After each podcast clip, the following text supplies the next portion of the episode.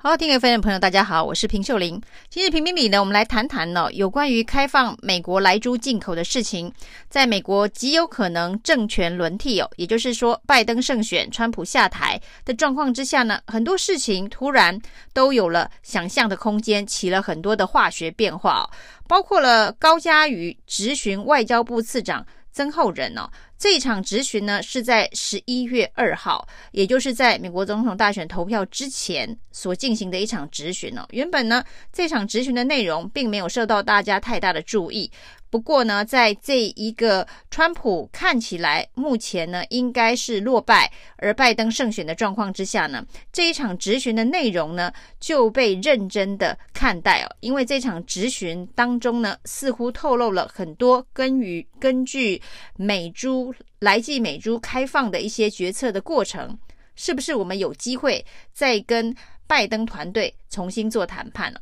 民党立委高嘉瑜质询外交部次长曾厚仁的问题呢，主要是在问哦，就是我们在八月底突然宣布开放莱猪的这个决策哦，是美方主动要求我们要这么做，还是我方主动提出的善意哦？到底是谁主动，谁被动啊？那对于这一个问题呢，当时呢？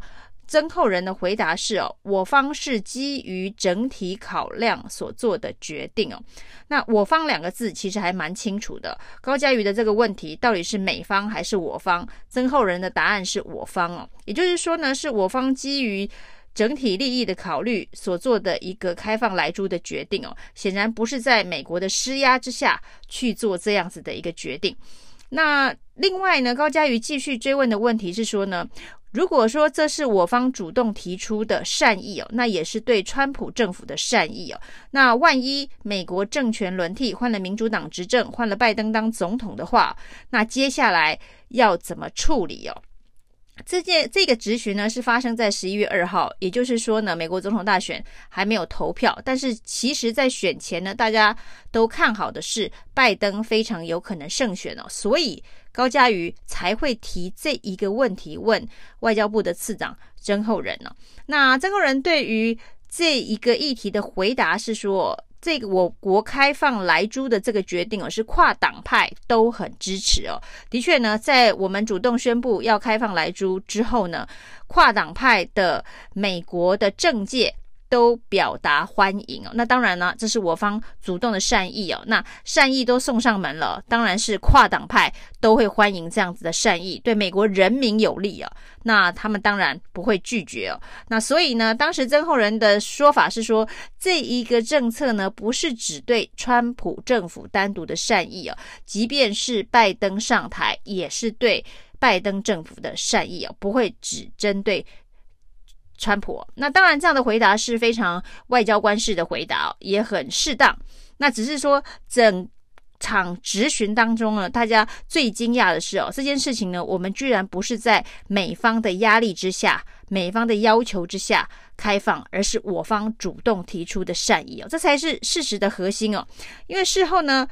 这件事情在美国真的。即将政党轮替的时候呢，被炒作出来，那大家就去问了苏贞昌哦。那苏贞昌有可以选择的是说，他否认是我方主动提出的，那就是说，在美方的压力之下、要求之下，我们不得不开放。但是苏贞昌并没有做这样的否认哦，他只是说我们是基于自己的利利益、自身的考量，如何如何，那也是一个很科学的决定，如何如何。那外交部呢，发了一个很长的新闻稿驳斥说。媒体所报道的是我方主动提出这样子的一个开放莱猪的建议等等是不实报道。但是呢，仔细看这个新闻稿的内容呢，并没有否认所谓的我方主动这件事情哦，讲的是说呢，这件事情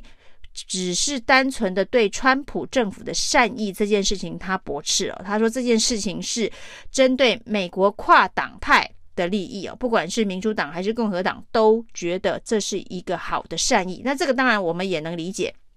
只是说，不管是苏贞昌还是外交部都没有否认说这件事情是我方主动提出的，所以真的开放莱猪的政策，真的是我方主动提出的吗？那如果是我方主动提出，那就牵涉到一个很大的问题了。那既然是我方主动提出的，那大家所想象的就是呢，我们是在美方的压力之下开放，所以呢，这个压力的背后应该理论上要附带一些谈判的条件呢，就是要求我方开放。莱猪，那但是呢，在对于经贸合作的其他面向呢，大家可以有进一步的探讨。如果它是一个这样子的一个交换方式的话，也许大家都还能够接受啊。那不过呢，从这个地方也可以想起哦，就是八月底蔡英文总统突然宣布要开放莱猪的时候，一开始大家不断的问说，这个到底有没有所谓的交换呢？那像柯文哲最喜欢说，如果说开放莱猪可以交换这个 BTA 或是 FTA 的话，那他觉得很合理啊，他愿意吃莱猪哦。但是从头到尾政府都没有松口哦。那当时的交换说。最经典的一件事情是，大家逼问卫福部部长陈时中说：“那我们到底换到了什么？我们开放了莱猪，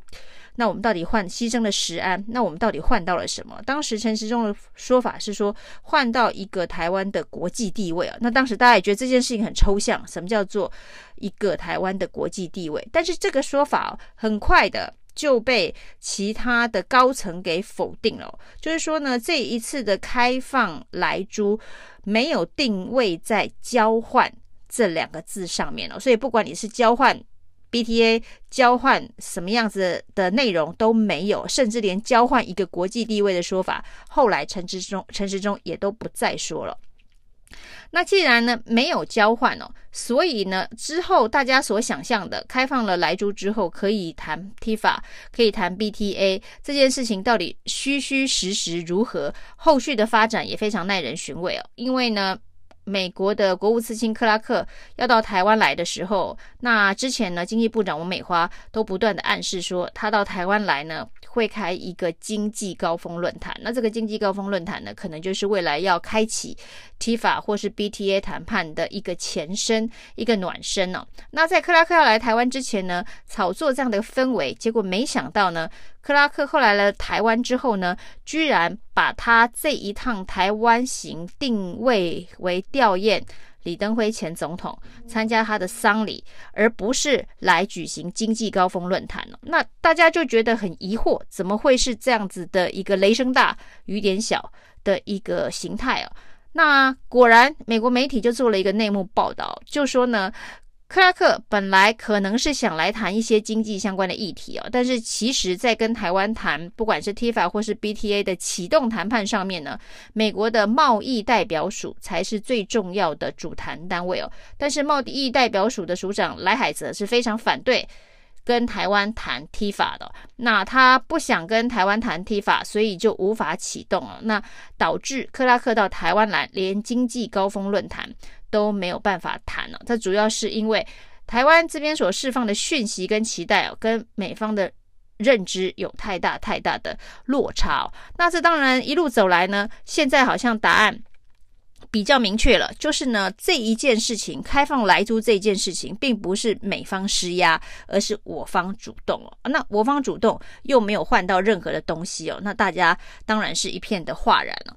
那另外呢，国民党呢，为了要催促一二二上街反来猪的游行哦，剪辑了一段这个猪只屠宰场的影片哦。那这些猪只呢，据说是有使用来剂，那发生了这一个战斗、瘫软等等的一些看起来非常非常不人道的一个画面哦，那防检局立刻说这是一个不实的影片哦。那国民党当然拿出了证据哦，包括了这个美国的动物保护组织，包括了台湾的动物保护组织，还有路透社相关的报道，似乎都背书这一支影片的真实性啊。那这支影片呢，就根据路透社的报道，是明尼苏达家的一家肉品商啊，但是。在这个动物保护团体的压力之下，这家过去一向都使用莱剂的这个养猪场呢，在今年二月份呢，也开始宣布禁用莱剂哦。所以呢，之前呢，政府不断提供给大家一个数字哦，就是之前呢，八年前开放美牛的时候呢，那时候美猪没有开放，那时候的美国的猪肉使用莱剂的比例是百分之八十哦，现在已经降到百分之二十二，所以呢，相对上。现在的进口风险比当时的进口风险低非常多，因为只有百分之二十二的美猪呢是含有来剂的。那为什么只剩八二十二？从八十到二十二，也就是。像这一家明尼苏达的养猪场哦，从今年二月开始禁用一样，因为呢，全世界的动物保护团体都不断的在抗议这件事情哦，因为呢，养猪使用来剂的确会造成猪只很多的副作用，包括像我们在影片上所看到的那些残忍的画面。那包括欧盟、包括中国、包括了俄罗斯，全世界一百六十几个国家呢，都反对使用来剂，反对进口来猪。那当然，台湾的这一个举动是有一点点逆时代潮流，而且呢，美国自己也不断在降低来剂的这个使用，因为大概这些动物保护团体的压力是非常的大。那对于欧盟来讲，除了食安的议题之外，恐怕这些人道的议题也是一个重要的考虑哦，因为一向。欧盟对于人道的要求标准呢，都比世界上其他的国家高很多。那在台湾呢，我们常常会说，为什么民进党要推动废死的相关政策？因为欧盟有很大的压力哦。那欧盟在废死上面有很大的压力，所以台湾的不管是死刑的判决或是死刑的执行，也跟着欧盟的标准不断的在提升。那有人甚至说呢，为什么要废死啊？主要就是我们也希望跟欧盟能够有更密切的贸易往来哦，不能够让欧盟对我们不信任哦。包括莱猪开放也是，而我们开放了莱猪之后，我们可能可以跟美国呢有一些贸易上面的谈判哦。那如果是同样的标准来看的话，这个使用来剂的猪肉这件事情，恐怕也是欧盟非常非常反对的事情哦。那这个反对呢，当然除了食安的议题之外，对于食安的这个科学证据，他们不信任一个只有六个样本的实验。另外一个非常非常大的部分呢，就是如同美国的动物保护团体一样，用来剂饲养猪只呢的过程是非常的残忍而不人道的。那对欧盟来讲，动物权的重视呢，也是他们不使用来剂、不进口来肉的一个最主要的原因哦。那台湾是不是也可以把欧盟拿出来当挡箭牌哦？欧盟也不愿意有进口使用来剂的猪肉，因为这个养猪的过程其实是非常非常不人道的。谢谢收听，请继续关注好好听 FM，并分享给您的好朋友。